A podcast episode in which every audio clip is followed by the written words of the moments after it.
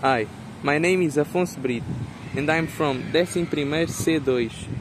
Hi, I'm Tomás Guerrero and I, have, I am from 11 C2. Learning English is amazing because you can gain capabilities that you didn't have before. By learning English, communicating with foreign people gets easier, your mind gets stronger, and it also makes traveling more enjoyable. Only by knowing the world's most spoken language. And with English, you provide more job opportunities and you can still make you more attractive because learning English makes you intelligent. Goodbye. Thank you. Hello, my name is Bárbara. I'm 17 and I'm from 11 C2. I've been learning English since primary school. I found it exciting at first, and now I still think the same. I've been improving a lot year after year. I want to keep learning more, and one of my goals is to talk English fluently. This language has already helped me to be more at ease into the media's world. Now that I have a certain English skills, I can read sites which are in English. Maybe I already can read a book.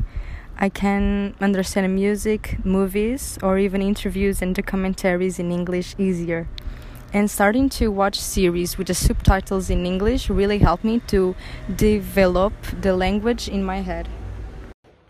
Hi, my name is Ana Reis and I'm from 11 C2.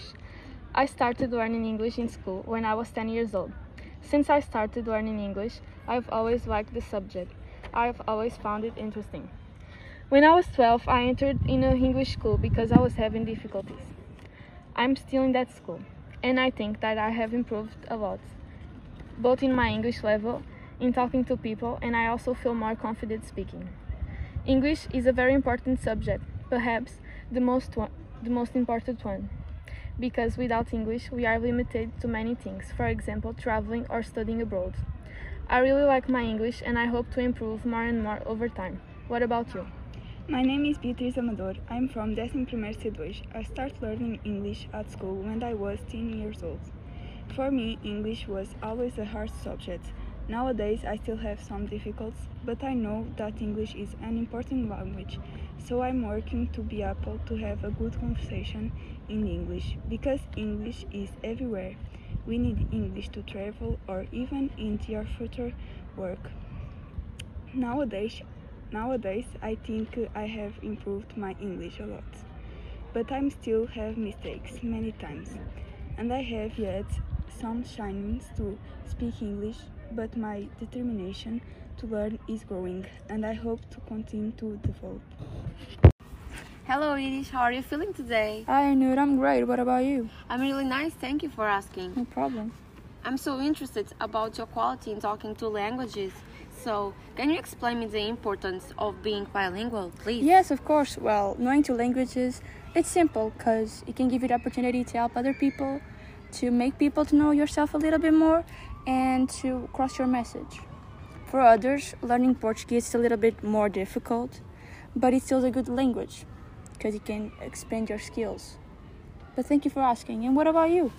Well, for me, the importance in knowing two languages is really about the mixed cultures, you know, where I can always find something new and interesting about the language.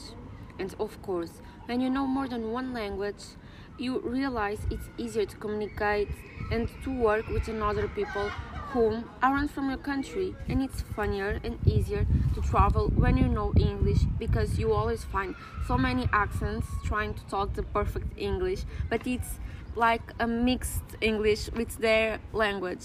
Yes, thank you. Have a nice day. Thank you so much. You too. Hello, my name is Matilda. I'm from 11 C2. What about you? Hello, my name is Yara. I'm also from 11 C2. May I ask you, how did you start learning English? Sure, I started on my first grade with colors, animals, numbers, family, etc. Then, in my fifth grade, I started the grammar and I didn't really understand it. Then, how did you start understanding English? I started to watch movies, series, and even tried to read books in English. Do you think it's useful learning English? Uh, yeah, I think it is really important and useful because you can open your mind, understand new cultures, and even make new friends. Okay, thank you for your time. Bye. Bye. My name is João Brito and I'm from 11 C2. In my opinion, learning English it's very important because it can give us a lot of opportunities out of our country and also inside. I think you need to know the basic of English to survive abroad, and I learned a lot of English when I started watching series with subtitles in English. Learning English can expand your mind. Hello, we are Rafael and Inês, 11 C2. Our experience with learning English so far has been great and full of benefits. Some of those advantages are the opportunities to expand our cultural knowledge. You can communicate with and befriend more people. You can also plan your vacations to a wider variety of places and not have issues with the language spoken. And even get better jobs abroad.